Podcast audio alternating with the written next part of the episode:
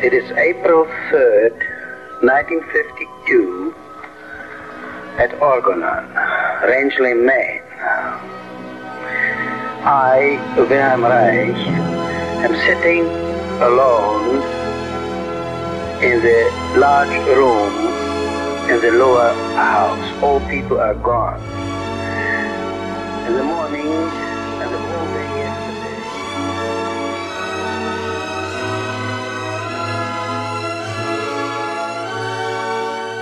Orgon, Raixanos e Raixanas. Aqui é o Felipe Salgado E aqui é a Ellen. e esse é o Terapia Raixana. No episódio de hoje, convidamos duas pessoas da EFEM, Escola Pós-Raixana Federico Navarro, para conversar conosco sobre o desenvolvimento da vegetoterapia e como ela funciona nos dias de hoje. Para quem ainda não ouviu, o episódio 7 é sobre a vegetoterapia, como ela surgiu e como foi pensada por Reich. Vai lá ouvir. Então, primeiramente, conosco aqui hoje, Vicente Carneiro. Dá um oi pra galera, Vicente. Opa, pessoal, tudo bom? Olá. E juntamente com ele, ela que é super ativa nas redes sociais e também faz um trabalho muito legal de divulgação do trabalho haitiano. Alice Souto, dá um oi pra galera, Alice. Saudações orgonóticas!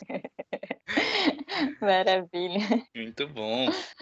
E antes de a gente começar a conversa de hoje, é, a gente quer trazer alguns recados. O primeiro, como sempre, agradecer a todos vocês que têm nos ouvido no Brasil e no mundo.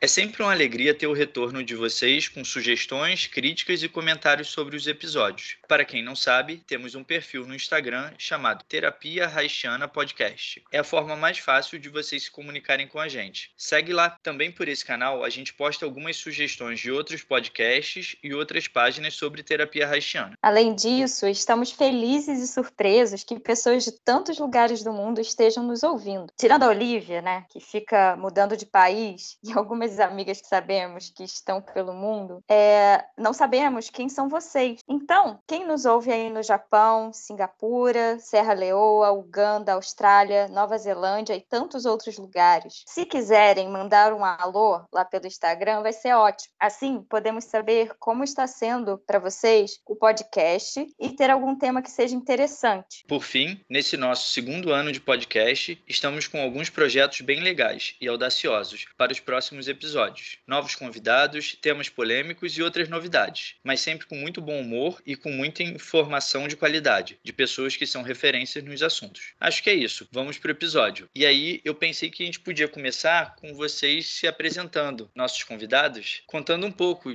a trajetória de vocês, o que vocês fazem hoje, o que, que vocês acham. Eu sou Alice Souto, sou psicóloga, formei na UFRJ, onde não estudei nada sobre raiz. Quer dizer, teve uma disciplina esporádica, mas conhecer raiz mesmo foi pela Escola Pós-Haitiana Federico Navarro, que na época ainda não tinha esse nome. Depois eu fiz o mestrado na, na Universidade Federal Fluminense e o doutorado também fiz por, por lá, sempre tentando encaixar o pensamento haitiano, nem sempre conseguindo focar as pesquisas é, numa temática propriamente haitiana pela dificuldade da inserção de Reich na academia. Atualmente eu falo de Chapecó, Santa Catarina, mas meu sotaque não engana, sou carioca e devo voltar para o Rio de Janeiro em breve. Também eu sou a mamãe do Caetano, que tem quatro aninhos e é um querido.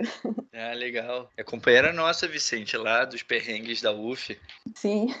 E você, Vicente, conta pra gente, quem é você na fila do pão? Então, vamos lá. É, a minha primeira formação foi administração de empresas. Eu fiz pela PUC e na época eu não tinha menor ideia ou, ou, ou vocação, qualquer ideia de ser terapeuta, mas eu tinha um problema, alguns problemas de saúde que eu tratei de várias formas e não melhorava, né? E ah, lá pelas tantas eu acabei caindo, né, numa moça que era RPGista, fez 10 sessões de RPG, e aí lá pela décima ela falou, cara, né, doía muito aquele negócio, e ela falou, cara, isso só com osteopata mesmo. Aí eu, ela me indicou o, o marido da amiga dela, que é o Rude, que é o coordenador da EFEM, mas eu não sabia nada disso. E, na verdade, quando eu cheguei lá, o Federico, depois que eu fui saber também, ele tinha acabado de falecer. Foi muito, foi logo depois do falecimento, foi logo, logo em seguida. Por pouco eu não, não, não encontrei né, vivo ainda. E aí ele começou a manobrar, ele só osteopatia, né? Eu já tinha feito terapia antes com duas psicólogas diferentes na época, mas realmente é, não tinha sido uma, uma experiência que eu tinha entrado em mim, né? Até porque eu, né, de, de, base, sempre fui um cara muito racional e era uma coisa muito racional. Era... Então eu não me mobilizava, sequer pensava, eu achava assim, não, a terapia não funciona. E aí, lá pelas tantas, ele manobrou, manobrou, manobrou, e ele falou, cara, isso eu vou botar a vértebra no lugar, ela vai sair do lugar, vou botar, vai sair no lugar, porque tu tá com o diafragma travado, se trava isso aqui e tal. Explicou mais ou menos, e justamente, né, era na, na, na numa vértebra que tinha total ligação né, com o diafragma, eu era uma pilha de ansiedade, tinha gastrite crônica tudo, né? E aí ele falou, cara, eu vou te propor um outro trabalho que se chama Vegetoterapia Caráter Analítica. E aí eu falei, não, já fiz psicólogo antes. Ele, não, cara, é outra coisa. Aí a gente começou a bater papo, falar e tal. E eu lembro que, assim, em, em alguns meses, eu me lembro que, que eu e a Alice já éramos amigos na época. E aí eu me lembro desse dia caiu uma ficha. A Alice me chamou para uma chopada na FRJ e tudo que eu comia virava areia. Tipo, literalmente. Eu não, não, eu não, eu não, não digeria nada, tinha dor toda. Nesse dia a gente tava lá, se divertindo e tal. E aí teve uma hora que eu falei, cara, eu vou tomar cachaça, comer churrasco e depois eu me encho de omeprazol e tá tudo certo, entendeu? Era a minha cabeça da época, né? E aí lá fui eu, bebi cachaça beça, caipirinha, não sei o que, tomei, comi e nada. Falei, pô, não me senti mal. Falei, não, daqui a pouco eu vou me sentir, não me senti mal. E nisso várias coisas já estavam caindo fichas, assim, de outro jeito. Eu falei, cara, essa parada funciona. E aí eu me lembro na época que eu cheguei pro Rude e eu falei assim, Rude, eu vou sair da administração e eu quero aprender isso. Aí ele falou assim, vai sair da administração nada, claro, né? Aí,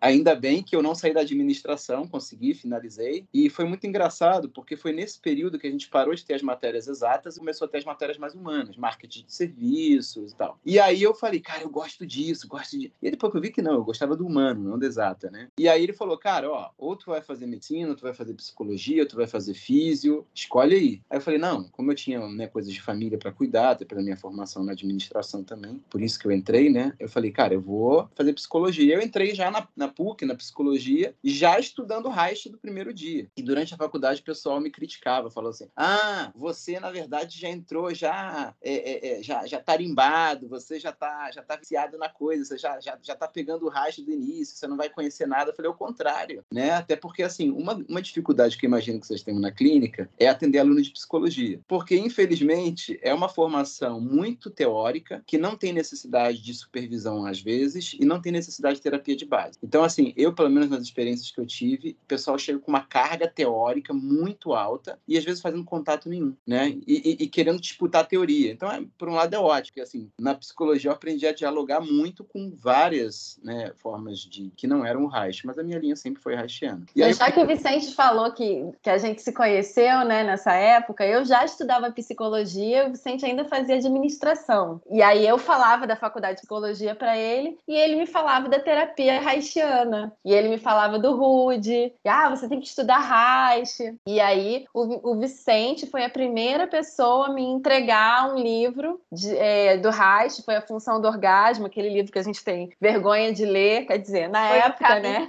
Foi o caminho, né, Alice, para, para outras drogas, né?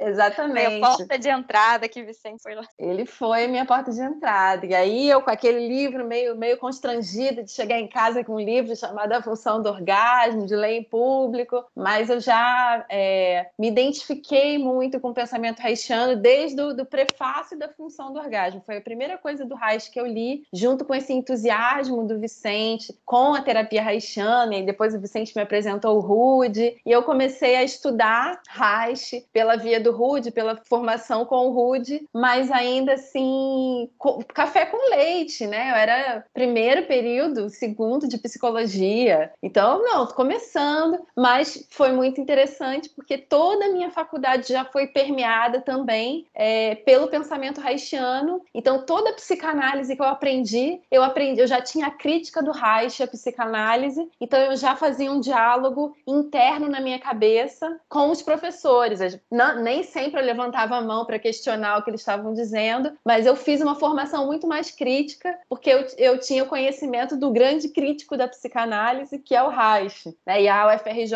é muito psicanalítica, sobretudo na, na, na, época que eu fiz, né? Agora talvez um pouco menos, não sei. Uhum. Não, e, e, foi bacana, né? Porque aí eu e a Alice a gente começou a estudar e a gente foi a primeira turma depois do Federico, né? Lá na escola, que antigamente chamava EOF, né? Que a escola era a escola de ergonomia Ola Hacknes, depois virou a escola de ergonomia Federico Navarro. Depois a gente mudou o nome, mas eu me lembro que o Humberto Liberar Né, que veio com o Navarro também para o Brasil, deu muitas aulas para gente, né, ele foi um professor bem ativo, né, e a gente estava em contato com ele quando ele faleceu. E a gente aprendeu muito, tem vídeo deu e Alice, assim, gurizinho, sabe, assim, tendo aula lá com o Berta. Então tem boas memórias em relação a isso. E aí depois eu, depois que eu acabei a faculdade, né, eu e a Alice a gente começou a montar alguns cursos iniciais, com vontade mesmo, né, acho que é a melhor maneira de, de, de aprender é ensinar, né, porque é aí que a gente vê se a gente sabe mesmo, né. E aí no início, assim, demorou umas três edições para a coisa realmente ficar legal e depois foi, foi indo, a gente foi abrindo outros cursos e foi montando na nova formação, a gente já foi estudando bastante. E aí teve uma hora que... Sempre com a orientação do Rude. Exatamente, o Rude, porque o Rude ele tem uma trajetória que é bastante diferente no sentido de ele, ele não vem da psicologia, ele acompanhou o Navarro muitos anos, né, como se fosse, não, em muitos momentos ele atuou, né, próximo como secretário, aluno do Federico, né, saindo com ele, e, e, o, e o Rude ele tem uma tradição muito, que é uma, que é uma pegada que a gente tenta manter na nossa escola, que é da psicologia política. O Rude ele foi militante, a cabeça dele é rachada, né, de, de, de tomar paulada, todo, todo aquela parte né, daqueles eventos da ditadura todos, ele participou muito ativamente. Então essa parte política foi, foi bem importante, né, dentro da, dentro da formação da nossa escola e a maneira de ver as coisas, né. E, e o Rude sempre nosso orientador. Então é, depois eu, eu também fui para a UF, né, é, minha ideia inicial era escrever sobre psicologia política pelo Reich, mas acabou que eu falei, cara, eu preciso saber muita coisa antes. Acabei enveredando pelo Spinoza e fiz a minha, minha dissertação Reich Spinoza na UF, né? É, e depois, agora eu estou fazendo sim, agora psicologia política. Então, a minha ideia é puxar essa transdisciplinaridade do Reich, de dizer assim, peraí, não tem o Reich que é da política que é o legal, e o Reich do corpo que é o legal, e o Reich da energia que é... Sabe? É assim, o que, que política tem a ver com energia, que tem a ver... Então, a minha tentativa agora no doutorado, que, que é uma coisa que está me agradando muito, é costurar isso tudo com autores modernos, falando né, de política com física quântica, com, com, com os parâmetros da ergonomia, de sexualidade, né, e dando parâmetros clínicos que a gente tem desenvolvido há muitos anos lá na né? É, e aí, essa é a minha trajetória. E é isso, gente. Coisa dessa. É, é só isso, né, gente? É, os nossos convidados, eles são só essas pessoas. Eu fico feliz de ver que vocês que conheciam Reich é, desde o início da faculdade, vocês puderam dialogar com os outros autores e outras linhas de terapia, né? Porque eu entrei na faculdade, eu já queria ser haitiano, então eu não prestava atenção em quase nada, brigava com todos os professores, fazia as críticas abertas à psicanálise, é, e isso foi muito triste. Tem coisas que depois da faculdade que eu fui pensar, olha, isso aqui era uma coisa legal, eu podia ter dialogado. eu brigava internamente. Entendi. É um pouco mais saudável. Eu ficava brigando externamente.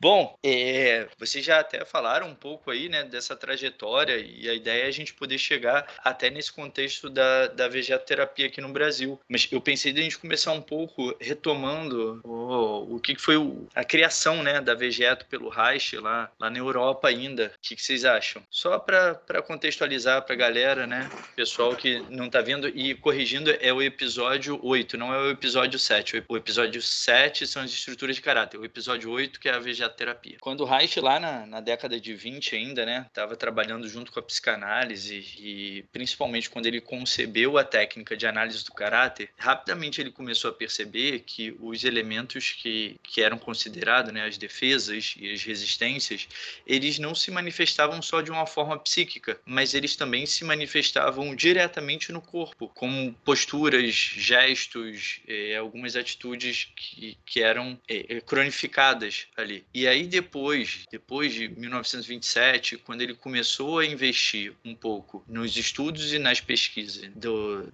desse aspecto mais somático, ele entendeu que toda essa cronificação, todos esses elementos que eles eram é, imutáveis e eram sistemáticos no funcionamento dos indivíduos, isso estava ancorado no sistema nervoso autônomo, o sistema nervoso vegetativo. Daí ele começar a chamar de vegetoterapia, porque ele entendeu que esse sistema nervoso autônomo que funciona independente da nossa vontade, ou pelo menos independente da nossa vontade consciente e racional, é onde vão estar ancoradas, do ponto de vista orgânico, fisiológico, é a nossa estrutura de caráter as nossas defesas e as nossas couraças. E aí, em 1930, ele treta um pouco com, com Freud, exatamente por conta daquilo que o Vicente estava trazendo, né, os aspectos políticos e sociais do trabalho do Reich. Reich tem lá em setembro a, a última reunião na casa do Freud, onde ele defende não só a importância de um trabalho social da psicanálise, no sentido de a, um projeto que pudesse visar a, a prevenção da neurose e uma transformação das bases sociais, porque o que eles estavam vendo é se a sociedade, se a maneira como, principalmente na Europa, né,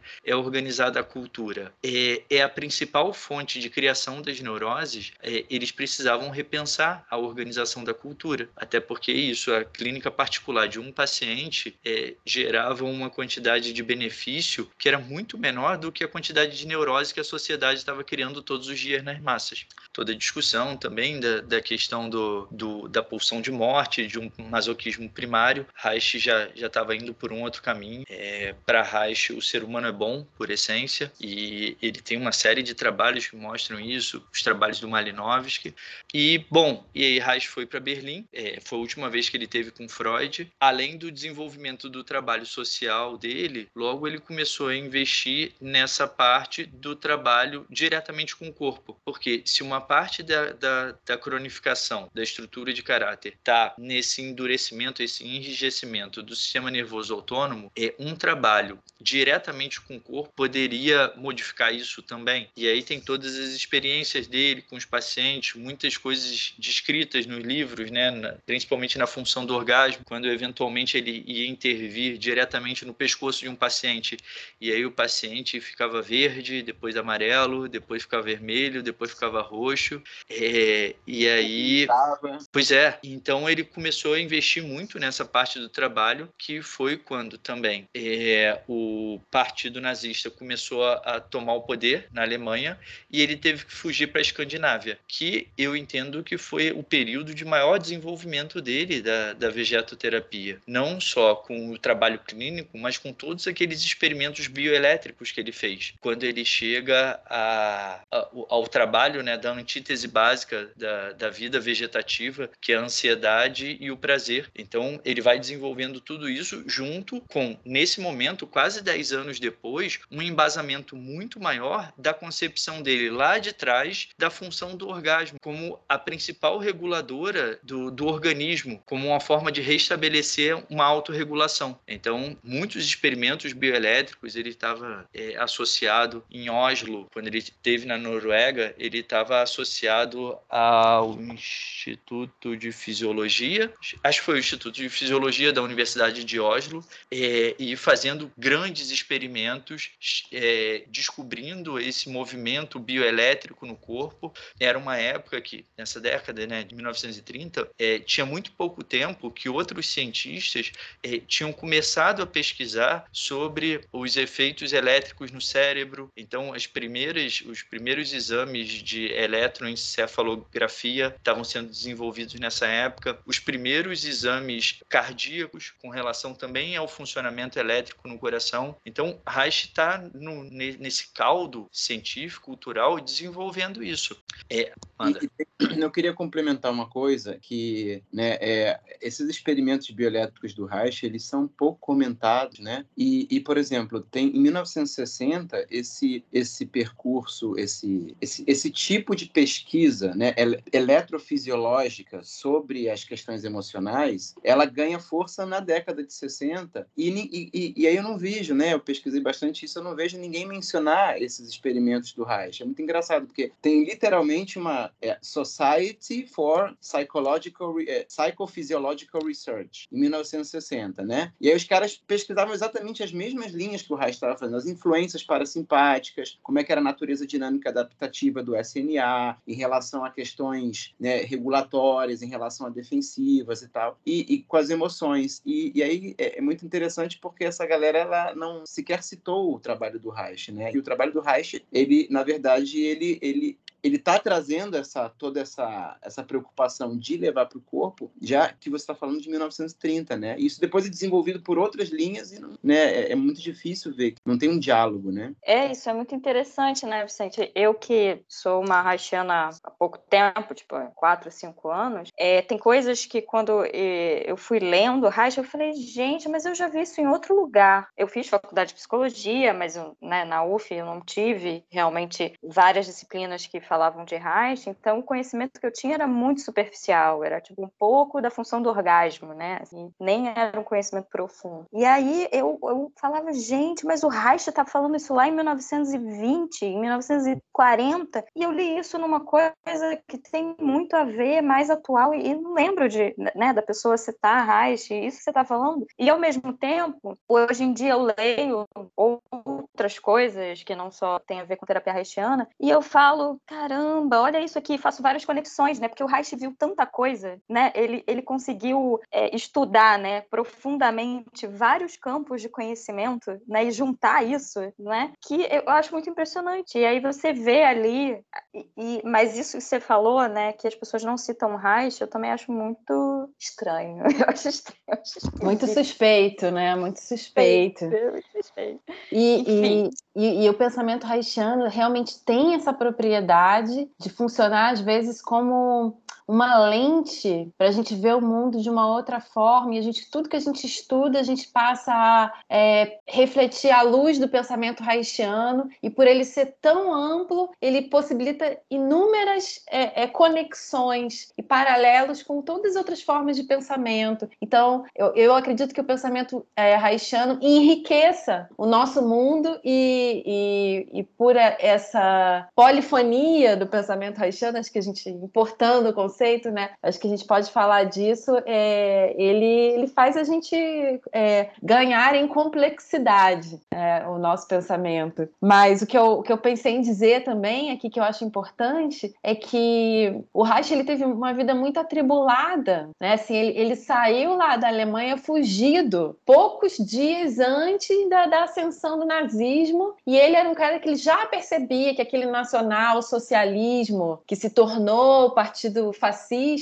já não era legal. Então ele, ele percebia antes da coisa se tornar o que foi, ele, ele como ele como ele era militante e, e politizado, ele percebia que aquilo não ia dar certo e ele desenvolveu, ele escreveu Psicologia de Massas do Fascismo e ele foi sendo sucessivamente expulso de diversos países e diversas instituições. Ele foi expulso do Partido Comunista, ele foi expulso da Sociedade Psicanalítica de Viena. Nessa ida dele a Oslo, Oslo, ele foi acolhido pela Sociedade Psicanalítica da Noruega por esse encontro é, é, com o Ola Hacknes, que era um psicanalista ali que, que acolheu o Reich, e, e, o Ola Hacknes e um, um, e um, outro grupo, né, e um grupo de, de psicanalistas que acolheram o Reich e, e, desenvolveram juntamente com ele esses estudos, né, mas é, realmente quando, quando como o pensamento reichiano é tão amplo, como a vida dele foi tão atribulada, é, chegou um momento que ele focou muito profundamente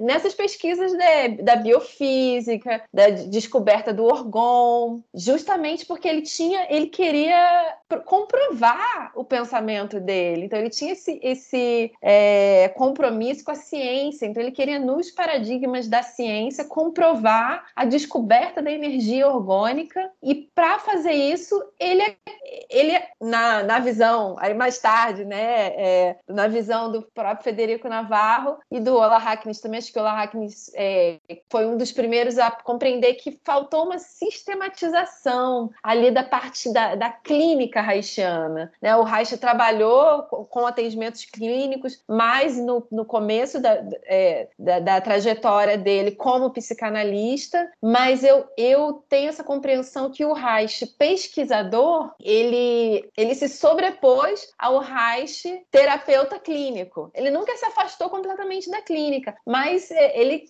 é, se aprofundou ainda mais quando ele foi para os Estados Unidos, né? Ele é, foi que pesquisar com, em laboratório. Essa é uma parte da história haitiana que pouca gente conhece. Até haitianos às vezes desconhecem que o Reich foi um pesquisador de, de laboratório, de microscópio, que tem a, a física, né? a biofísica orgon, orgone. Tem, tem, tem um comentário que eu queria fazer ali, bem nesse ponto, foi um, um dos livros assim, eu já, já li ele algum, já tem uns dois anos, eu acho. Ele foi para mim uma gratíssima surpresa. E, e, quem tiver né, o inglês fluente tiver interesse nessa parte que a Alice está falando, é um livro do James Strick, não sei se vocês já leram, que é William Wright, que é biologist. Ele, ele como biólogo, né? E é um livro que, cara, o, o James Strick fez um trabalho assim primoroso de, de, de mostrar, relacionando com outras pesquisas que estavam acontecendo nas épocas, sabe? Como é que é a cabeça do Reich, como é que foi que ele desenvolveu em termos dessas pesquisas que ele fez para mostrar que tem consistência, tem muita consistência, tanto que foi editado por Harvard, não, entendeu? Então, assim, é, é só uma coisa assim, uma indicação, né, para quem estiver ouvindo o podcast, é um livro maravilhoso, na minha opinião. Uhum. É, e, e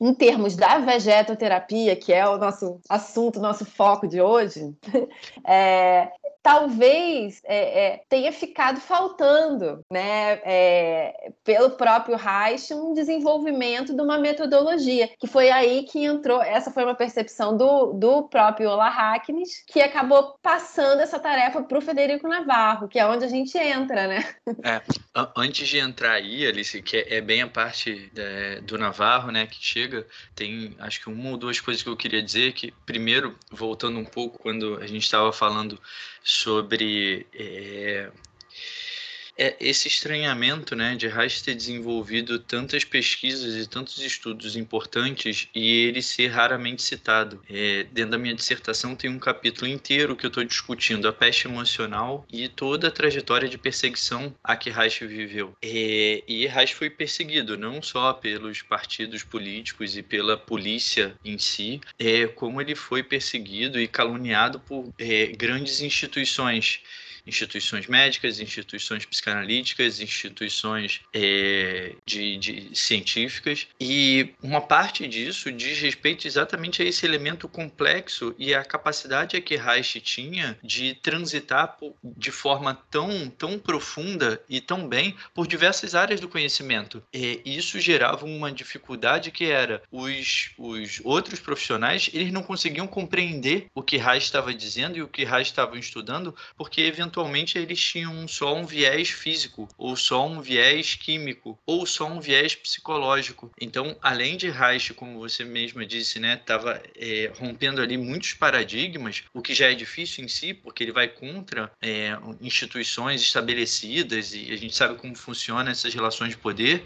É, além disso, existe muita dificuldade de as pessoas de fato compreenderem o que Reich estava desenvolvendo. E aí foi, ele ficou na, na Noruega até 1930 e depois, exatamente por conta da, da, do início da Segunda Guerra, ele teve que ir embora para os Estados Unidos, seguiu desenvolvendo toda a pesquisa dele dos bíons e da energia orgon, é, mas, mais uma vez, ele foi expulso de um país e teve que fugir, né? E você estava falando, Felipe, ponto, né, do, do, dele quebrar os paradigmas e, e, e, ele fez uma coisa que exatamente é o que, que, irritava as pessoas, né, porque ele não chegava mostrando uma outra teoria e falava, olha, é, isso aqui dá para ver diferente, né, e de repente tem pessoas que vão aceitar ou não. O problema é que como o pensamento dele é muito funcional nesse sentido, assim, a ideia de que tudo parte, né, de uma energia cósmica, de um oceano de energia cósmica que pode ser entendido como Deus ou né? E tudo parte daí. Então, assim, é, que hoje, né, depois do Edgar Morin se chama de transdisciplinaridade, mas eu acho que é, é além, né, num determinado sentido, porque não, não, tem a ver só com disciplinas, né? Mas eu acho que o Reich, o que ele, o que irritava de fato, não era só ele trazer um outro paradigma, é que é esse tipo de visão muito funcional denunciava os problemas daquelas ordens sociais. Então, assim, o Reich era um cara que ele denunciava quais são os problemas que tinha numa ordem social psicanalítica que estava fazendo certos apoios, certos problemas. O Reich, ele, ao mesmo tempo denunciava quais eram os problemas de uma ordem social dos marxistas que se apropriavam para poder criar um aparelhamento e usar as pessoas para aquilo e na verdade às vezes não fazem nenhuma coisa humanitária, fazem uma coisa super autoritária, reproduzindo patriarcado, reproduzindo sadismo e com uma bandeira bonita. Né? Que então, depois ele chamou de fascismo vermelho, né?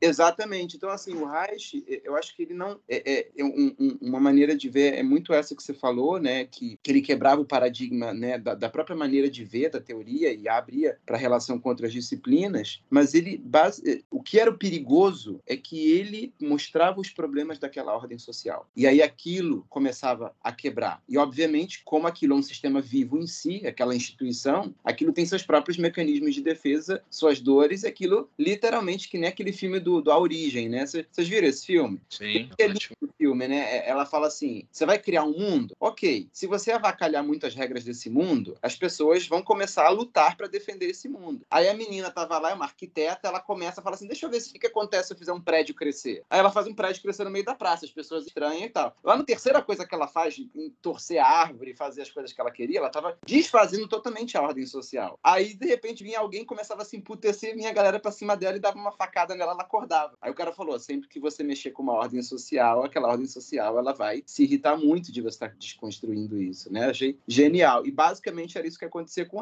Ele falava: ó, isso aqui não é assim, isso aqui tá montado assim. Daqui a pouco queriam dar uma facada nele. então acho que. Ele denunciava o status quo. Exatamente. E, e de, uma, de uma forma muito desagradável, porque é, era sempre muito bem embasado, né? Ele não publicava nada antes de quatro ou cinco anos de pesquisa e estudo. E é isso, é o que vocês disseram, né? Laboratório, é, microscópio, fazendo muitas pesquisas dentro de grandes instituições, instituições reconhecidas internacionalmente.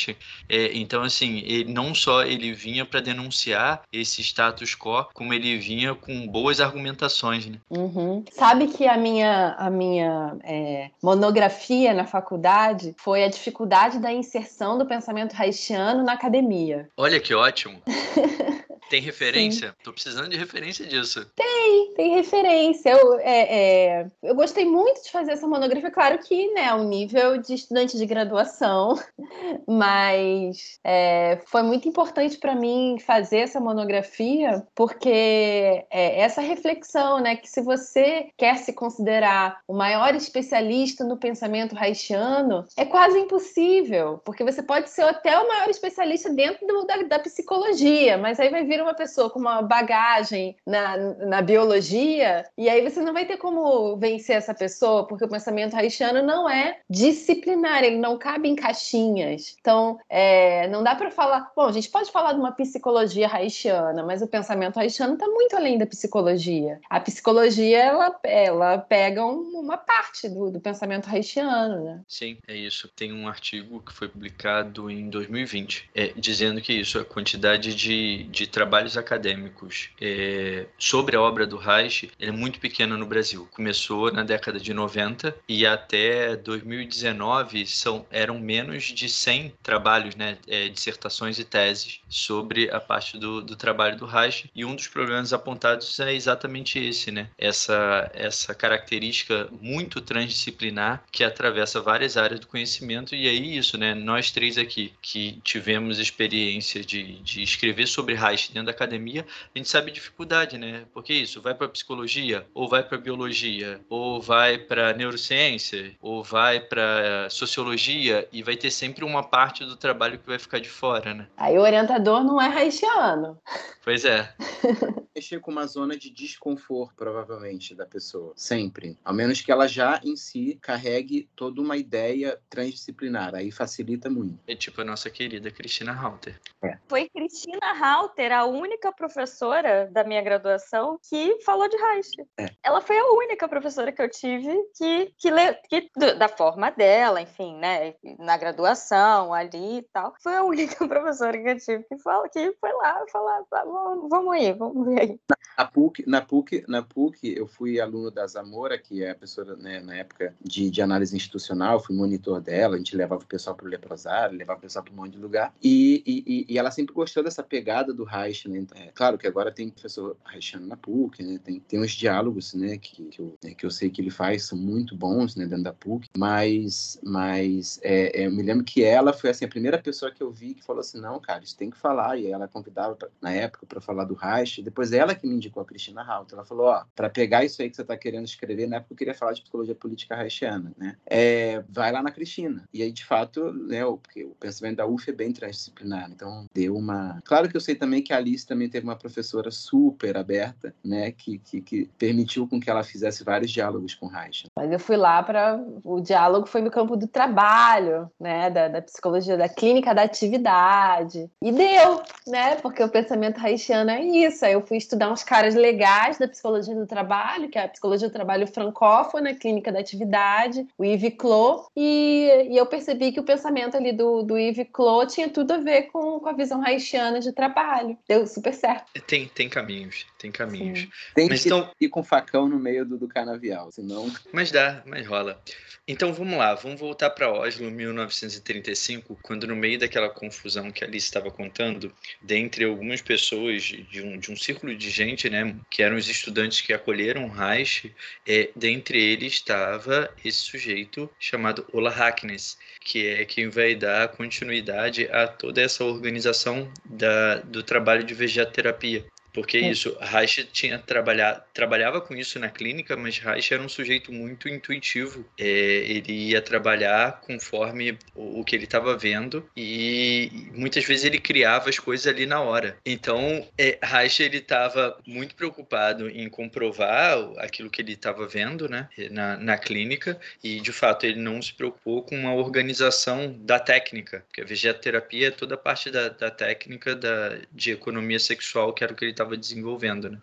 E aí agora vocês podem falar então, Ola Hackness. Sim, é, no entanto, o Ola Hackness, é, apesar de ter de fato contribuído para o desenvolvimento da vegetoterapia, percebeu que também ele próprio tinha uma limitação pelo fato de ter uma formação em filosofia. Ola Hackness era doutor em filosofia, então ele foi até um certo ponto é, nesse desenvolvimento da vegetoterapia é, e acabou passando passando essa tarefa para o Federico Navarro. Eu, eu lembro que, eu lembro que o, o, o Ruth contou uma vez que o Federico falou isso, né? Que é, o próprio Ola Hackney tinha detectado né, que tinha uma, uma, uma, não continuidade do desenvolvimento clínico do Reich. E aí, e aí o Navarro chegou e falou assim: Mas, mas Ola Hackney, é, eu estou vendo aqui, tem muita coisa da neurologia, hoje tem muita tem imagem, tem, tem uma série de estudos né, aqui nos anos 60, 70, que, que, que, que pode atualizar pensamento do Reich, né? Tá incompleto. O Ockler Hackney falou: É, tá incompleto mesmo. O Reich, inclusive, falou para mim que estava incompleto. Aí o, aí o, o, o Hackney falou assim pro Navarro, né? Ei, por que, que você não faz isso?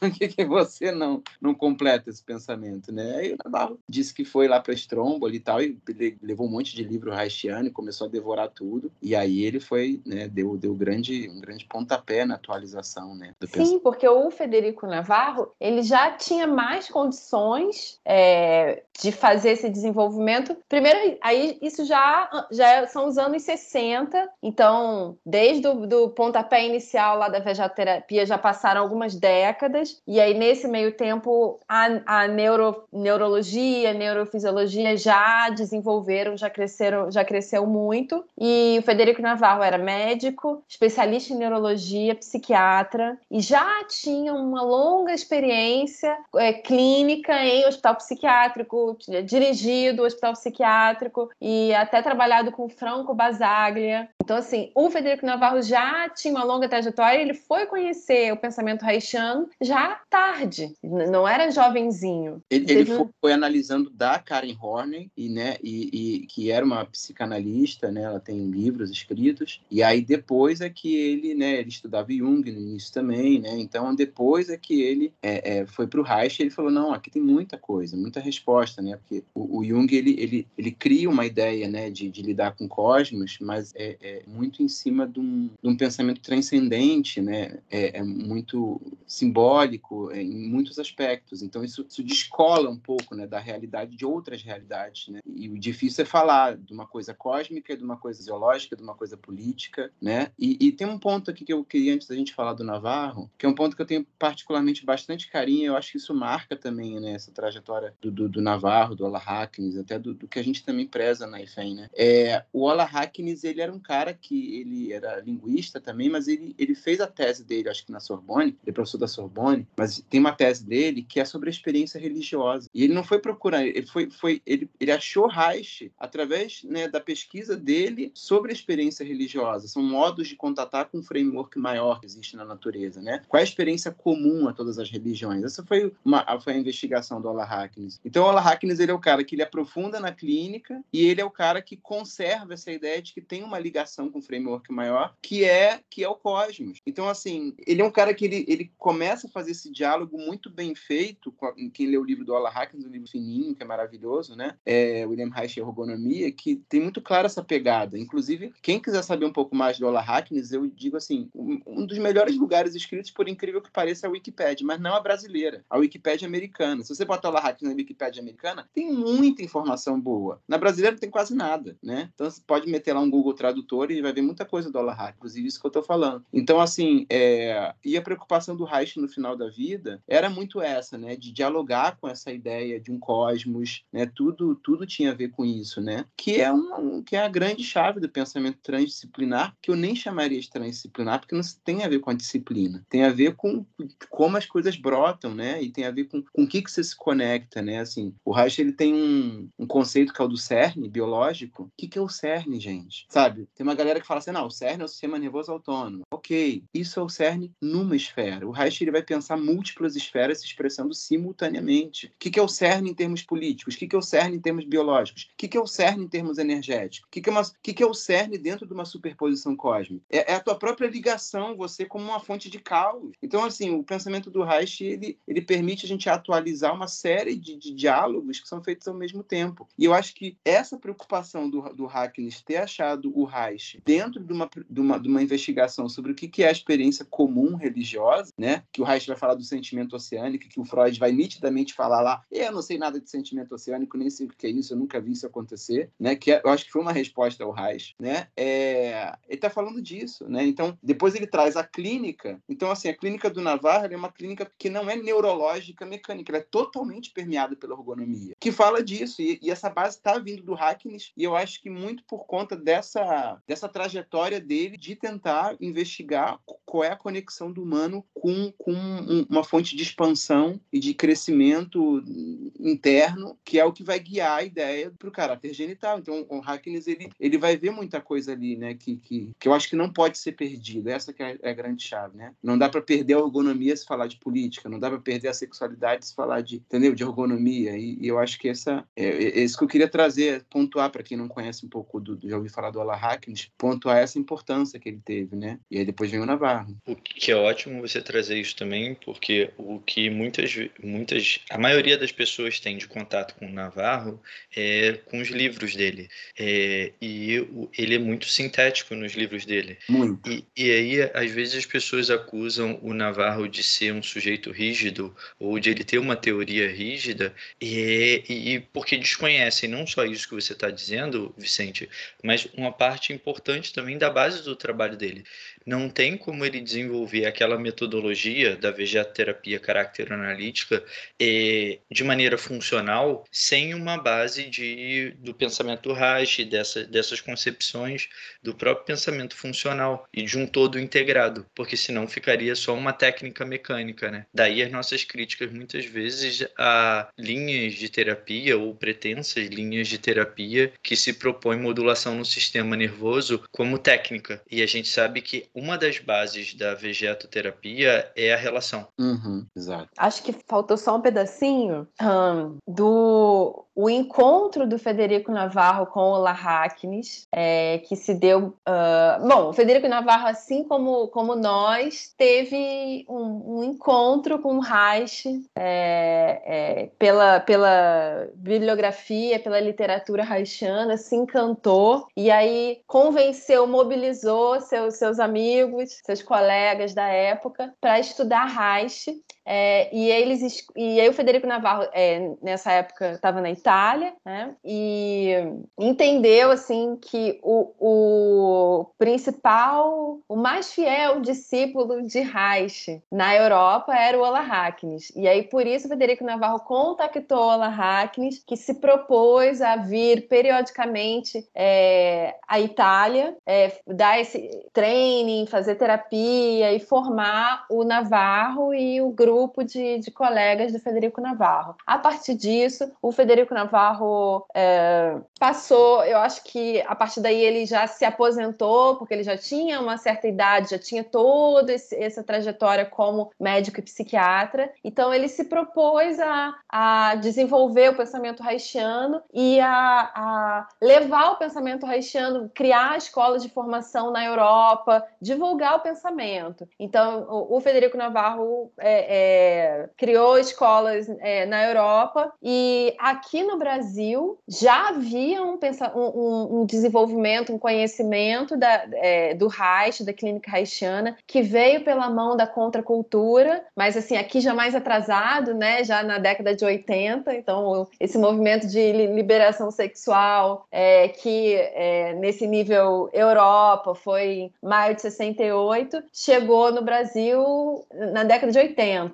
É, então havia, e aí, é, isso eu estou falando também com base num livro que eu gosto muito, que se chama O Corpo contra a Palavra, é, da pesquisadora Jane Russo, que eu tive até a oportunidade de entrevistar na minha época de graduação para a minha monografia. Né? Ela é pesquisadora da, da, da UERJ e ela nem é haitiana, mas ela, ela fez uma pesquisa histórica é, sobre o movimento das terapias corporais, sobre é, essa ascensão das terapias corporais. E ela é um livro muito interessante, é, cria esse panorama histórico e que conta assim que inicialmente terapia corporal era tudo assim que, de, que tinha alguma menção a Reich, mas também é, misturava é, é, espiritualidade, toda sorte de, de, de terapias é, é, numa articulação política, né? Pela, pelo viés da, da contracultura, ligando com sexualidade,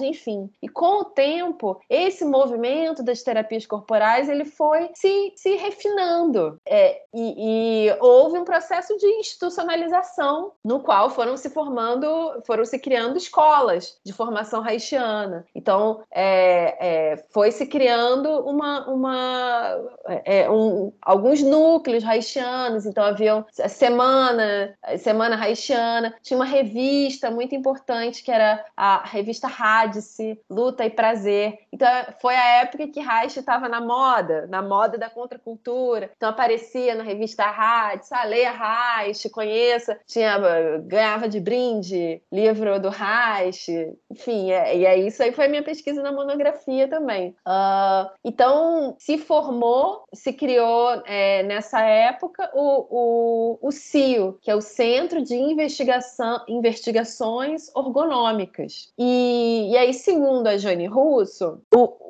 é, a, essa escola do CIO, ela buscou é, o contato com Federico Navarro e trouxe Federico Navarro para o Brasil como uma forma de, de ganhar legitimidade. Porque, bem ou mal, o Federico Navarro, por ter é, formado haitiano, por ter recebido os ensinamentos de Reich pela via do Ola Hacknes, gozava de um contato de segundo grau com Reich. E ele foi convidado pelos membros do CIO como uma forma de legitimidade, enfim. Só que o que aconteceu é que não deu muito certo, porque o Federico Navarro veio, mas trouxe também uma, uma série de críticas ao que era feito no Rio de Janeiro em nome de Reich. E o Federico Navarro é um italiano que não tinha papa na língua, então é, se criou um, um, clima de animosidade é, com, com é, brigas, né? E aí nessa época não tinha rede social para identificar Se fosse hoje em dia, ia ser na rede social, com certeza. Mas nessa época foram por cartas. Então, eles, eles brigaram por cartas, né? O, o Ralph Viana, que era diretor da revista Radice, com o Federico Navarro. E aí a Jane Russo, tra... Jane Russo traz isso no livro dela, trechos de cartas, uns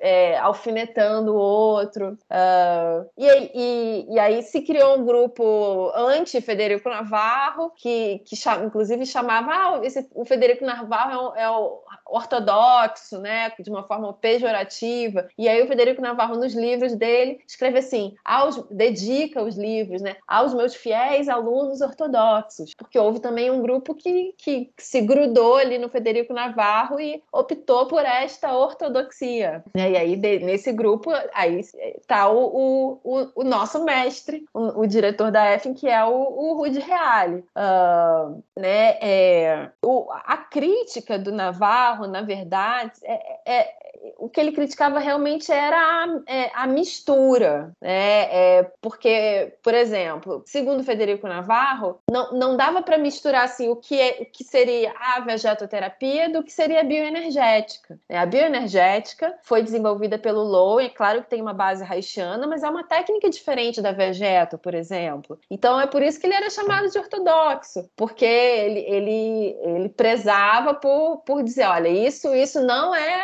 vegeto projeto, isso aí que você está fazendo é outra coisa. E aí é, é, criava atritos, né? Eu, eu queria falar um ponto, Alice, é, e também para quem estiver ouvindo, que é assim, é claro, tem essas querelas, e, mas eu acho que o, o Navarro ele se preocupou com duas coisas, né? E, e como ele era muito contundente, né? E né, tinha a própria característica dele, é, isso criou muita animosidade, mas em alguns meios, em outros não, né? Mas, mas assim, uma preocupação dele era não, primeiro, Primeiro, não recortar o Reich. Acho que isso era uma, uma, preocupação principal do Federico, né? Ou seja, se você chega a falar bioenergética, mas você não vê o Loen falando de política, você não vê o Loen ligando, você não vê o Loen falando de ergonomia. Tem um recorte do Reich com alguma metodologia, né? E ele, ele pega, né? Se você, se você for pegar a análise do caráter e você contar quantos traços de caráter, por exemplo, o Reich fala no livro dele, Análise do Caráter, tem uns 14 diferentes ali, né? Se você não pegar nem as, os traços que são iguais. Fálico narcisista deve ter uns 5 ou 6 sinônimos que o Reich dá, né? Então, se você pegar esses traços de caráter e você vê o Lowen, o Lowen sistematiza em cinco e depois e faz uma análise bem mais próxima da psicanálise a partir do Reich. Mas recorta o Reich numa série de sentidos. Eu acho que a primeira incomodação do Federico é ver uma série de recortes do Reich. Por isso que o Federico vai pensar, né, num pensamento pós-reichiano e tá tudo certo, não tem problema pensar com base em Reich. Inclusive, esse é um dos propósitos que a gente tem que dialogar, que o Reich ele permite um diálogo, né, com várias áreas. Agora, recortar o pensamento do Reich, né, e segmentar e dizer essa parte não relaciona com aquela, aquela não serve, acho que foi uma preocupação do Navarro em primeiro lugar. Por isso que ele é muito enfático e dizer, não, Lowen é Lowen, Lowen é... o outro é o outro, sabe assim? Então,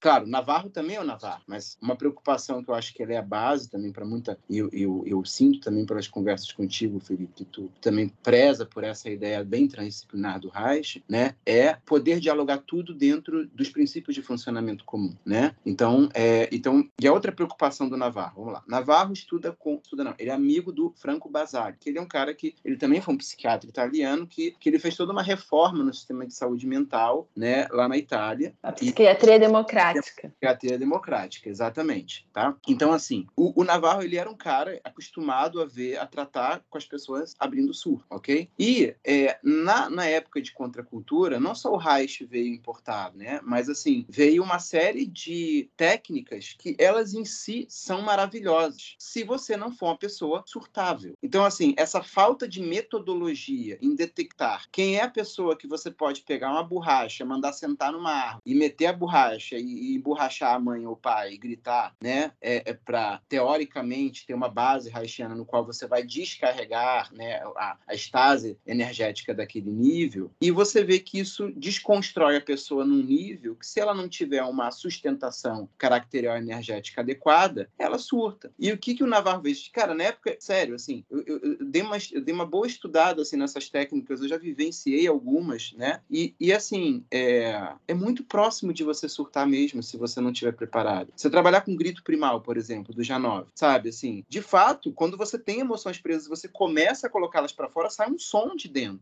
O, a, a, a, tristeza tem um som, a, a, raiva tem um som, e, e, e você botar aquilo para fora, você vai perfurando camadas muito rápido rápido. Quem falou que todo mundo suporta? Aí você pega um pessoal na Europa, né, que tem uma constituição subjetiva totalmente diferente dos países onde a gente vive, por exemplo, aqui, né? Ou seja, que tem toda uma ideia escravocrata de anos, que tem toda uma ideia paternalista, que tem toda uma ideia. Então, assim, a quantidade né, de dores que essas pessoas têm historicamente, né, e, e de pré-genitalidades e de dores antigas e de incapacidade de se movimentar como adulto, era muito grande. Eu me lembro que o Ruth falava muito isso, né, com o Navarro. O Navarro trazia muito isso. Gente, no Brasil, deinho, é amiguinho, não sei o que. Tudo, as pessoas minimizam para um, um estado infantil que é para não, de fato, levar a sério. Mas, assim, ninguém faz isso sacaneando, faz por conta de uma história. Então, assim, principalmente quando essas técnicas que elas vão perfurando camadas de defesa muito rápido, né? O próprio processo Fischer-Hoffmann na época, né? Assim, é, é, ele, ele, a ideia de, desses, dessas terapêuticas todas são maravilhosas, que é o quê? Levar a pessoa para um estado de relação aqui, agora e adulto. Mas, gente, com fazer isso está previsto na terapia haitiana, óbvio. Por isso que o Reich fala de caráter genital e fala, é previsto, é previsto um ego adulto, não pré-genital, é previsto. O quanto a pessoa suporta, de fato, desconstruir tanta coisa de uma vez só. E, e de uma forma não verbal. Então, assim, o que, que o Federico viu? Ele viu uma proliferação enorme de pessoas aqui na década de 70, 80, usando essas técnicas, e chegou uma hora que uma, uma pessoa falou assim: é, tem uns 5, 10% que surtam mesmo. E o Federico ouviu essa frase e falou: Isso não é possível. O Ruth também ouviu essa frase, eles conversavam muito, e falou: Não é possível.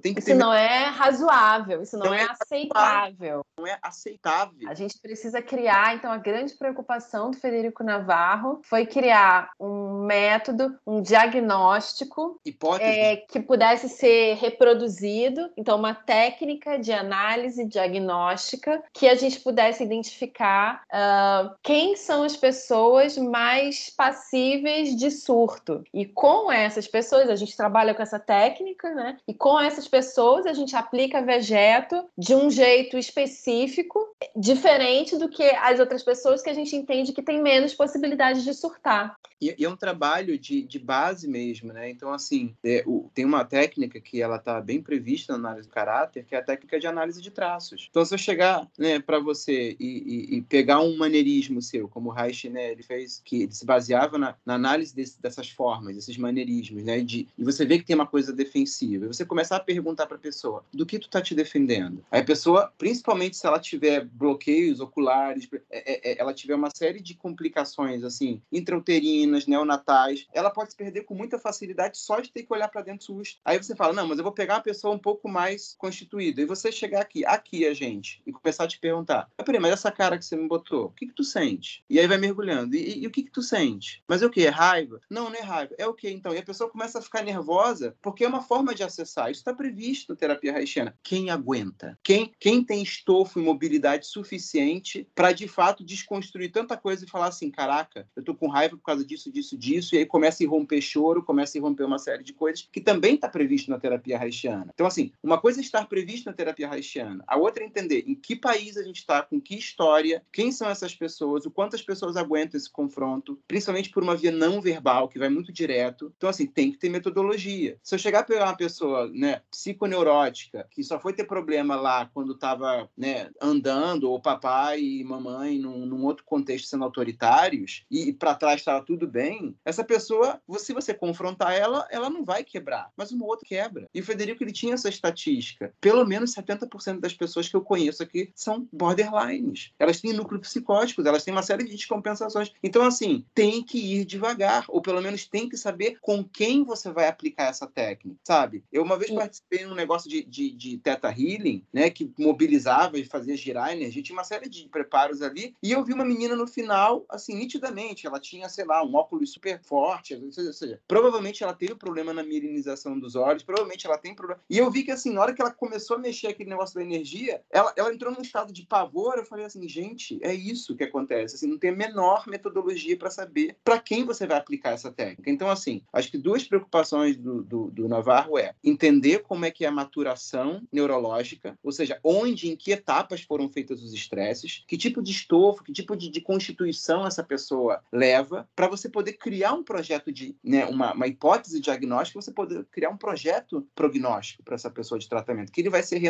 reatualizado, para que a pessoa, uma hora, consiga de fato ter uma terapia, poder entrar de fato numa terapia confrontativa, como análise do caráter, com análise de traços e fazer a pessoa entrar, e aí vem memória, vem tudo, e uma hora a pessoa, ela tá vendo o que você faz com isso? Olha o que você faz com as pessoas. E tentar conduzir a pessoa de uma perspectiva de primeiro campo, eu comigo, eu com mamãe, eu para um social, eu com um familiar, e poder nascer para o social. O projeto todo do Reich, ele prevê isso. É a ideia de você ir na direção de um caráter genital, um caráter totalmente maduro. É aqui e agora. Não tem vozes na sua cabeça dizendo, ah, você não pode isso, você não pode aquilo. Só o fato de a gente ter vozes na nossa cabeça significa que você tem travas que são feitas lá atrás, que alguém empurrou isso dentro de você. Você exorcizar isso demora, tem que ter, tem que ter constituição para aguentar um confronto, né? Então, assim, preocupação do Federico, um, um certo número de pessoas surtarem porque não tem metodologia de saber com quem você vai aplicar essa técnica, o que ela faz, é a primeira preocupação do Navarro. E a segunda é não recortar o Reich, manter o Reich dialogando com energia, sexualidade, política. Então, eu acho que assim, a grande riqueza do Navarro é ter sistematizado essa preocupação neurológica de onde vai atuar, quem é essa pessoa, saber diagnosticar isso e não recortar o Reich. Então, assim, eu acho que é, é, essa é uma das maiores contribuições que a gente tem para a posteridade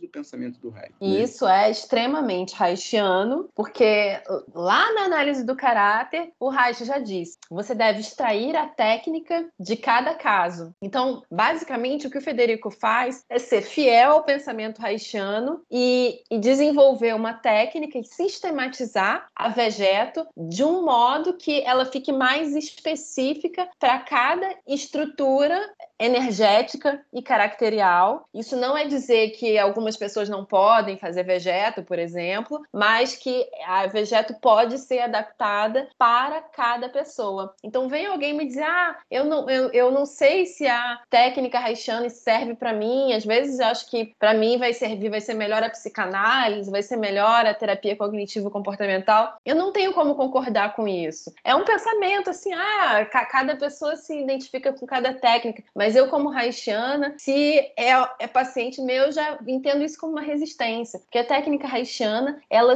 ela é capaz de se adequar a cada tipo de, de estrutura energética e caracterial. Que é, é muito interessante isso que você está trazendo, Alice. Um pouco do que a gente estava conversando antes do episódio, né?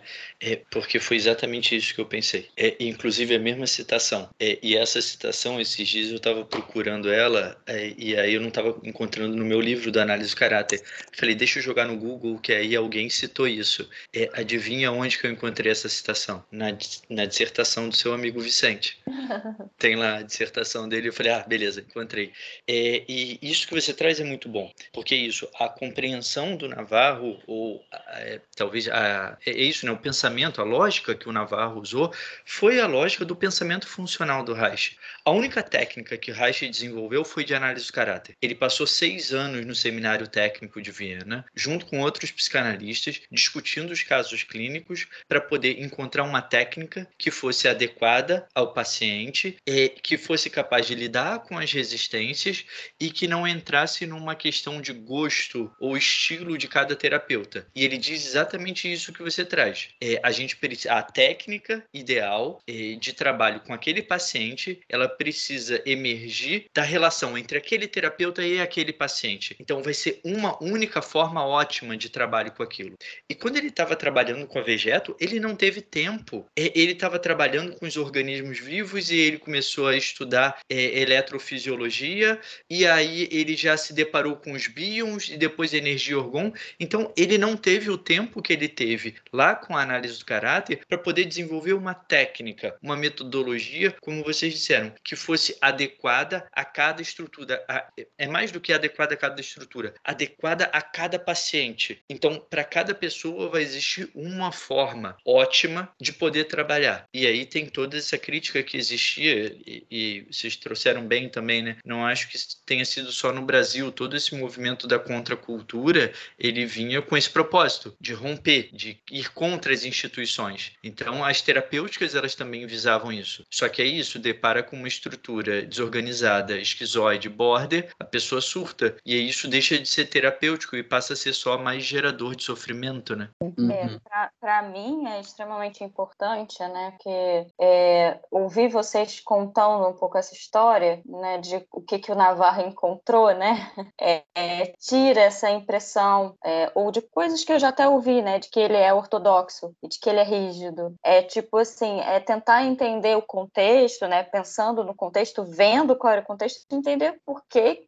o que que aconteceu, né, assim, não não é, é o que que ele viu ali que ele precisou dizer, olha, vamos parar, vamos, vamos parar e, e olhar para isso aqui que está acontecendo. Vocês acham razoável isso estar tá acontecendo assim dessa forma, né? Uhum. É, e uma outra coisa também que, que né, vocês estão discutindo que para mim também é importante é que é essa questão, né, de a terapia de cada um, né, vai existir uma forma ali para cada um, que também não é que a proposta do Navarro é que você pegue aquilo ali, né, que ele sistematizou a questão dos actings, né, e tudo, e aplicar, é, aplicar naquela ordem, daquela forma, independente de quem seja aquela pessoa. Uhum. É isso uhum. que eu estou entendendo, né? Assim, ele fez a sistematização, acho que para deixar claro, né, para poder as pessoas entenderem exatamente, mas em, eu acho que em nenhum momento é assim, olha, então, independente de quem esteja ali na sua frente, porque senão ele está fazendo a mesma coisa que ele estava criticando, né? Assim, que é, olha, não é para aplicar assim, a Deus dará, né? Não é para chegar assim, ah, então vamos lá, grupo. Não conheço ninguém aqui e, e vamos só fazer aqui essa ordem e tal. É isso que eu tô. E é uma crítica que eu já ouvi ao Navarro. E, e, e, você falou, é uma coisa muito importante que é assim, de, vamos pensar, de onde parte a ideia de eu vou aplicar assim? Sabe assim, o Reich usa a palavra ad hoc, né? Que é, que é específico para aquele caso, uma técnica específica para aquele caso. Então, assim, é, se você não tirar a técnica específica para aquele caso, você tirou a técnica da onde? A primeira coisa que vai aparecer é de uma suposição, de uma especulação, né? Então, assim, por incrível que pareça, essa, esse tema ele conecta tudo, porque o momento em que o Freud começa a declarar que ele gostava muito do Reich, ele fala isso lá no Reich, fala Freud, a melhor cabeça, a melhor cabeça. O Freud falava do Reich, né? Porque ele era o único que não especulava. Ele não dizia assim, eu acho que o caso deu certo por causa daquilo, né? O,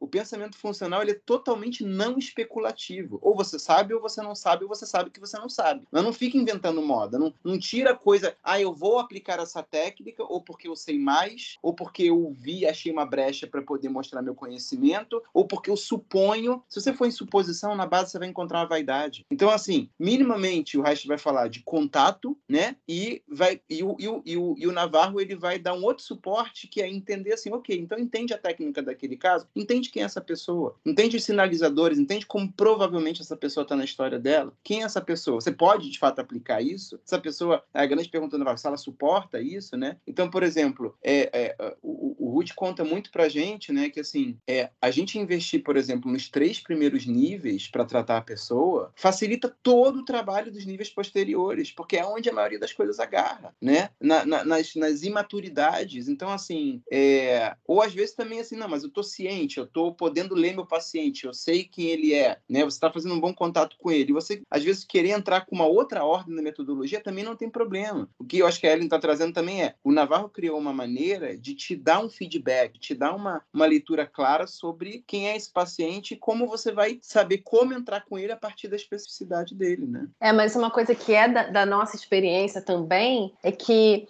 eu não preciso fazer um, um, um acting do nível pélvico para eu trabalhar a sexualidade. Quando eu mexer no nível ocular, trabalhar foco, já, já afeta a, a sexualidade da pessoa. Porque o foco justamente tem a ver com você conseguir estar no aqui e agora e não estar tá sendo é, invadido por, por ideias de futuro, ideias de passado, por pensamentos. E isso numa relação sexual é fundamental. Então, a, a, os exercícios, os actings mais básicos, mais primários, é, sobretudo quando a pessoa tem um, um, um traço, um bloqueio no nível ocular, já afetam na sexualidade. E você não precisa é, mudar essa ordem, né? O, o Federico Navarro, ele prima é, nessa perspectiva bem fiel a, a, ao pensamento haitiano por é, trabalhar os actings na, na, na direção céfalo-caudal, que também é a,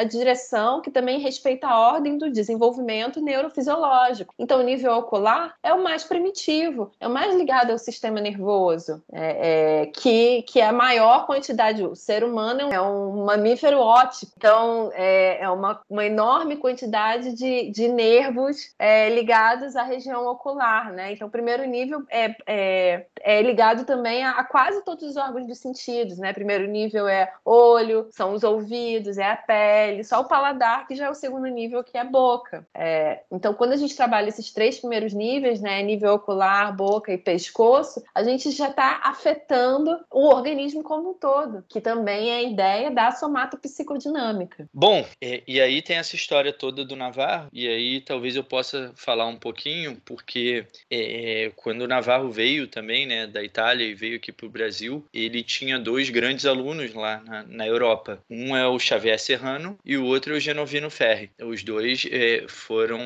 alunos dele e seguiram desenvolvendo o trabalho. Desses dois, o, o Genovino é uma pessoa que, inclusive, eu tenho contato, que, que segue desenvolvendo esse trabalho da, da VGA-terapia nos dias de hoje.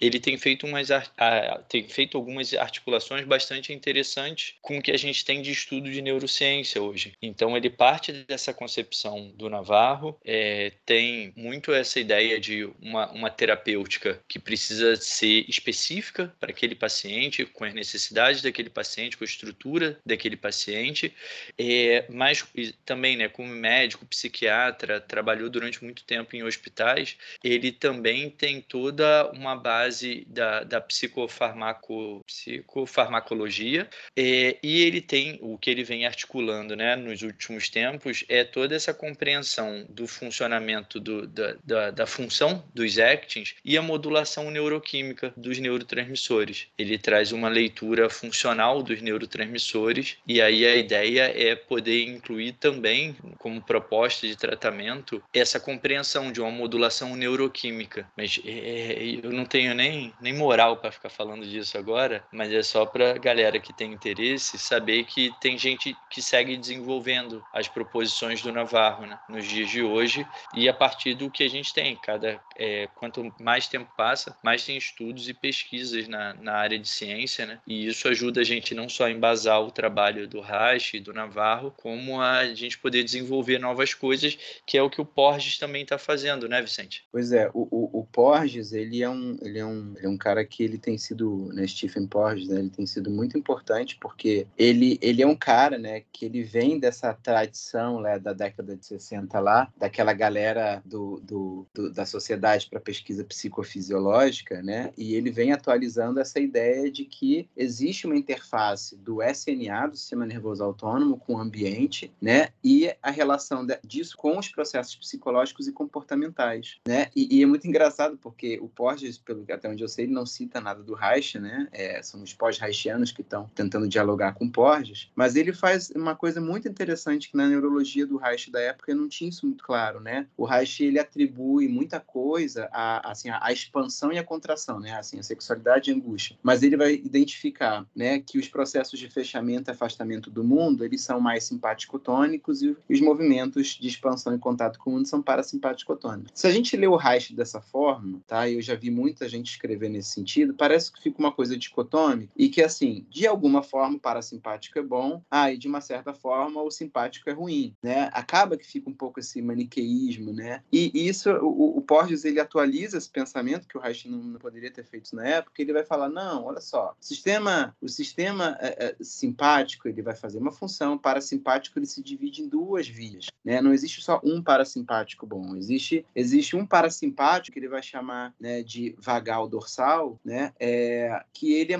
filogeneticamente muito mais antigo e ele está ligado às, às, aos movimentos né, de congelamento, de parado, de realmente afastamento. Então, existe uma forma de se defender do mundo que ela é posterior, que é com a entrada do sistema simpático, que é o de contração, né, o que, o que faz você, de fato, fechar né, e não anestesiar anestesiar. Ou seja, luta e fuga, tem luta e fuga e anestesiamento. Começou só anestesiamento, ele está dizendo dessa relação que é parasimpática, só que dorsal. Ou seja, você solta, você desengaja, né? É um, é um relaxamento defensivo, como se fazer de morto, né? E, e, e, na verdade, é muito impressionante, porque justamente os pacientes que mais exibem esse comportamento de, sabe, assim, de, de pânico, de perder a continuidade, de fato perder tônus, tem a ver também com estresses muito mais profundos, se a gente for dialogar com o Navarro, né? Que é onde o sistema dorsal, né, é, é, é, vagal dorsal, ele ativa mais. Quando você tem uma outra forma de defesa, que é de fato usar a musculatura estriada para você poder criar essa defesa, né, que pode que, que tem a prevalência do sistema nervoso simpático, onde você contrai, você de fato tem força para lutar, é, uma, é, um, é um upgrade é, é, é, neurológico muito, neurofisiológico muito, muito depois, né? Então, assim, também te afasta do mundo, mas te afasta do mundo de uma maneira muito mais ativa, né? No sentido de que você, de fato, quer conservar, né? Ou quer fugir, ou quer lutar para que uma realidade na qual você né, se sente imerso, ela não vá se concretizar. Então, por exemplo, né? Assim, a gente fala muito de corpo, né? E o corpo você tem todos os sistemas, né? Estriados e sistemas neurológicos que te desarmam ou te botam em prol de, de uma luta, né? De briga. Mas, mas na mente, a mente não tem actinimiosina. A mente, ela não tem contração e expansão. A mente, o que ela tem são, são, são formatos de construtos que a gente faz, né? São, são lugares que se formam como se fossem ambientes sobrepondo a realidade. A gente vê através desses ambientes que sobrepõem a realidade. E aí tem uma frase do Porges que ele, que ele, ele, ele vai falar que é a neurocepção precede a percepção, né? Ele vai falar que o sistema nervoso autônomo precede a história que você conta. Então, dependendo do que o teu corpo ele mobiliza, você começa a narrar uma coisa e pintar um ambiente virtual ao seu redor de uma outra forma. E as pessoas se sentem presas nesses lugares às vezes. Quando elas sentem que elas não vão suportar estar naquela situação que revivencia, né, é um, mundo que ela tem ali dentro, ela pode ativar de fato uma parasimpaticotonia reativa, que é o, o, o, o, vagal dorsal. E aí a pessoa anestesia. Tanto que, assim, o problema dessas terapias, né, que se faziam muito é, é de confronto, sem entender ah, que tipo de bagagem caracterial enérgica que a pessoa tinha, você vê que você faz perguntas para a pessoa e a pessoa abre o olho, ela começa a regalar o olho, ela só entra em pânico. O que está atuando ali, né? É o vagal dorsal total. Ela, tipo assim, não vou suportar, não sei nem como responder. Eu não tenho nem palavras para responder. O fato da pessoa sequer saber argumentar já mostra que ela está lidando com um mundo virtual, um construto que está na mente dela, e o corpo dela está tentando salvar ela com uma, com, uma, com, uma, com uma programação filogenética muito antiga. Então a pessoa provavelmente ela teve traumas no qual ela nem sabia falar, ela só sabia congelar. Como é que você vai pedir para uma pessoa dessa responder a um confronto caracterial com você? Pegar e você confrontar ela numa análise de traços? Não vai. Então, assim, as pessoas que elas têm mais tônus, elas vão saber responder simpaticamente, né? É, então elas vão lutar, vão fugir, vão. Aí vai ser todo aquele sistema de defesa. O meu mundo é esse, eu vou me ferrar dessa forma. Só entra nesse lugar, né? Faz parte da análise do caráter ver que mundo é esse que a pessoa entrou. Eu vou me ferrar. Você tá me botando. Então eu vou morder, botar uma faca no dente e vou para cima de você. Mas você tem que ter tônus para isso. Então é um sistema simpático. Mas nem o vagal dorsal e nem o simpático, eles te permitem avançar para uma outra forma de relação com o coletivo. Por quê? Porque o coletivo existe no aqui e agora. A grande passagem para o terceiro campo, que é o social, que é você se relacionar com o outro, que não é nem você com você, nem você com a mamãe, nem você com a família, né? É você se relacionar com outro sendo um outro que não é você, um outro de você, né? Você precisa ser adulto. E aí, e aí tem uma última forma parasimpaticotônica, né? Que é o vagal ventral, que é a hora em que você de fato relaxa para estar com, né? Poder. Aí é, a questão da genitalidade do Reich, você poder ser penetrado por um outro que não é um familiar, e você penetrar um outro também não é o teu familiar. Porque se a gente for ver a maioria das relações pré-genitais neuróticas, é familiar penetrando familiar. São relações papai e mamãe com a sua mulher, com a sua esposa, com seu marido, né? As relações todas de imaturidade de uma família patri... de um sistema patriarcal em que os homens são eternos adolescentes e as mulheres são objetos sexuais desses homens há seis mil anos, né? Então assim, você no máximo, no máximo, se você não tiver uma atuação ventral, dorsal, você vai ter uma simpático-tônica. Você está tá brigando o tempo todo. A vida ela passa a ser mediar as reatividades que você emana para o meio social e que o meio social emana de volta. E isso não é vida. Eu posso já falar, a vida começa, né, quando você tem uma atuação parasimpática ventral, né? Ou seja, ela é uma atualização muito mais que te permite de fato uma socialização, em que você não se defende, você se movimenta no aqui e agora, você está em relação, você pode fazer sexo, você pode gostar, você pode se entregar, que é o que é a grande questão da entrega do Reich, que ele determinava isso como sendo parasimpática. O que o Porges traz é mostrar que existem dois tipos de, parasimpático, de parasimpaticotonia, né? E eu acho que isso ajuda muito a gente não só a dialogar com o Navarro, atualizar também o pensamento do Reich e mostrar que assim o que, que se ativa no corpo quando você de fato está num caminho de maturidade. Então eu acho que o Porges ele está ele tá trazendo muito dessa atualização, que eu acho que é um tema que interessa muito a quem está estudando o Reich e quem está querendo aprimorar o pensamento do Reich. É, e isso que você traz é, é muito bom porque é aquela concepção, né? É quando a gente pode parar de reagir à nossa história e a gente pode passar a agir a partir do presente, a partir do que acontece, né? O trabalho do, do é um trabalho muito legal, o que ele desenvolveu, que ele chama de teoria polivagal, exatamente por conta disso que você está trazendo. E é, aí tem as histórias de bastidores, né? Uma parte grande do desenvolvimento desse trabalho dele veio pelas conversas com Peter Levine. Peter Levine é um sujeito próximo dele. E quem é Peter Levine?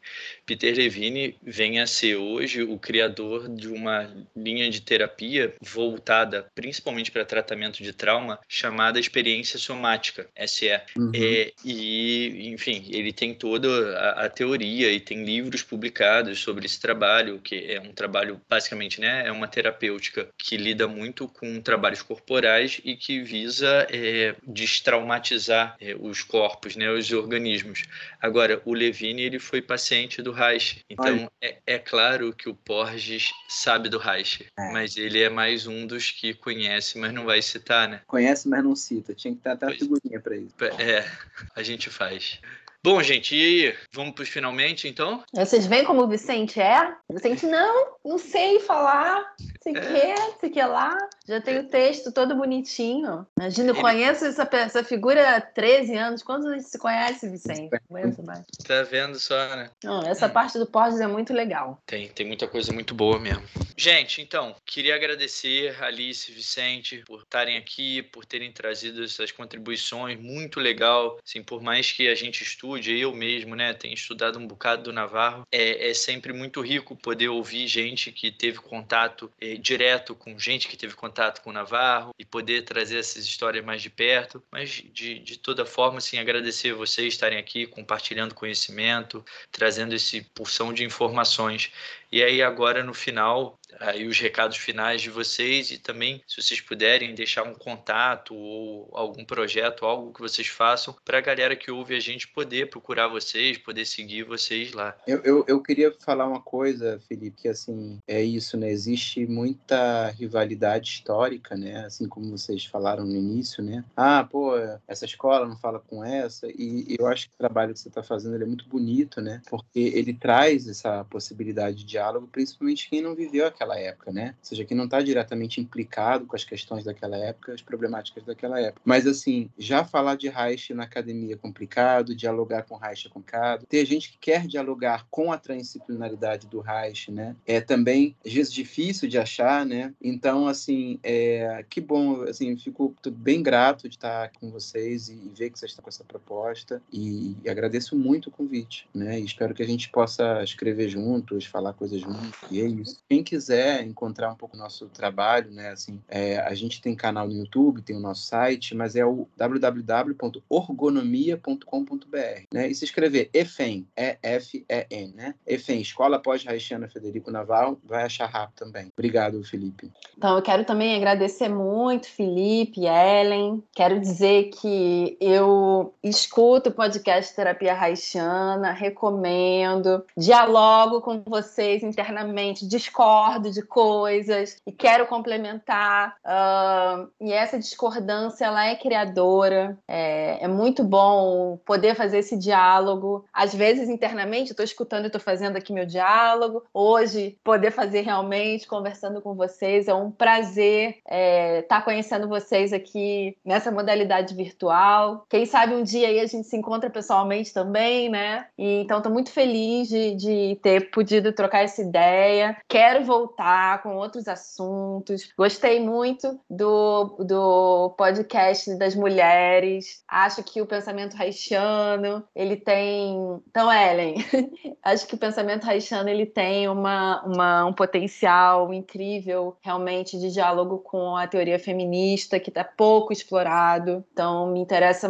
tenho muito interesse por esse assunto. E eu sou uma militante do pensamento haitiano, muito ativa nas redes sociais, gosto mesmo. Falo muito de hash, faço brincadeira e tô no, tô no Instagram quase todo dia, arroba Alice Souto PC, e gosto de conversar, então pode vir de direct. É, e também pela rede social da EFEN, né? Eu e Vicente damos aula na EFEN e também estamos sempre presentes com os cursos todos. Então é isso. Muito prazer e até a próxima. Verdade, que bom. Gente, muito obrigada pela presença de vocês. Foi, eu adorei conhecer vocês. Eu não conhecia, assim, né?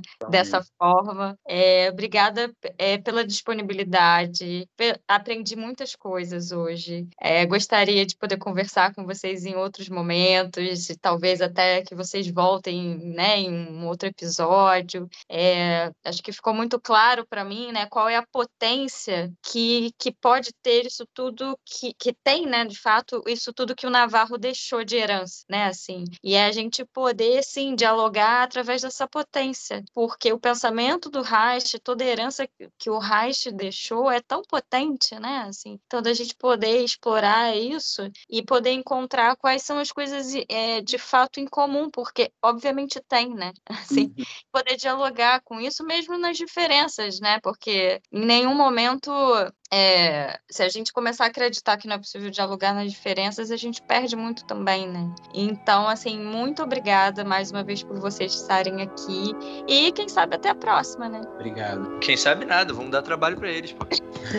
no, Depois gente... que você terminar o doutorado, né? Né? É, ele vem pra cá pra falar da, da tese dele. Beijo, beijo, gente. Beijo. Beijo. Beijo. Beijo. Beijo. Beijo.